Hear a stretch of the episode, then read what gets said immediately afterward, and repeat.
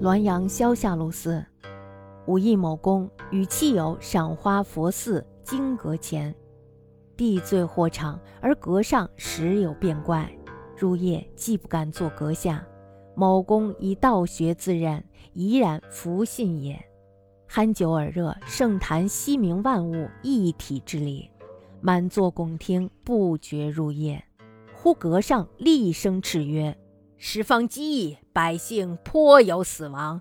汝为相患，既不思早倡义举，施粥舍药，既应趁此良夜庇护安眠，尚不失为自了汉。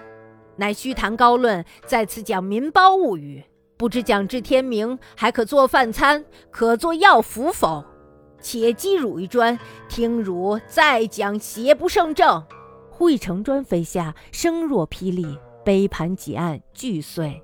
某公仓皇走出，曰：“呃，不信诸城之学，此妖之所以为妖亲。”徐步太息而去。武义县有这么一个人，他与亲友在一所寺院的藏经阁前赏花。阁前的场地是非常的宽敞豁亮的，可是呢，阁上有时候却发生怪异的事情。一到晚上的时候呢，人们就不敢在这个阁下了。某公呢，自命是信奉道学的，所以呢，他神情坦然，不信有什么鬼怪。他趁着酒酣耳热的时候呢，大谈西明所说的万物一体的道理。满座的亲友呀，当时是拱手恭听。就这样呢，不知不觉的天色已晚。忽然呢，这个藏经阁上有人厉声呵斥：“眼下正在闹饥荒，瘟疫流行，百姓死了很多。那么你作为一个仙宦，既然不想早点倡导义行，施粥舍药，就应该趁此美好的夜晚关起门来去睡觉啊！啊，还不失是一个能够自己管好自己的人。”可是呢，你却在这里空谈高论，谈什么世人都是我的同胞，万物都是我的同辈，就讲这些没用的，竟然要讲到天明吗？那么这些东西是可以拿来做饭吃呢，还是可以当药服呀？哼，暂时呢，我击你一砖，再听你来讲什么邪不胜正，说明这人是邪是吧？就在这时候呢，忽然呢飞来了一块城砖，大家都知道那城砖是。比咱们现在那板砖要大一些，那么这个声响就好像霹雳一样，杯盘几案，当时就全都粉碎了。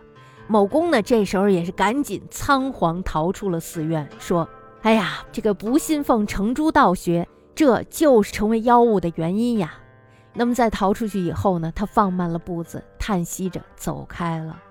这个人很做作，是吧？就是一个，你看他这个最后这一点写的特别好。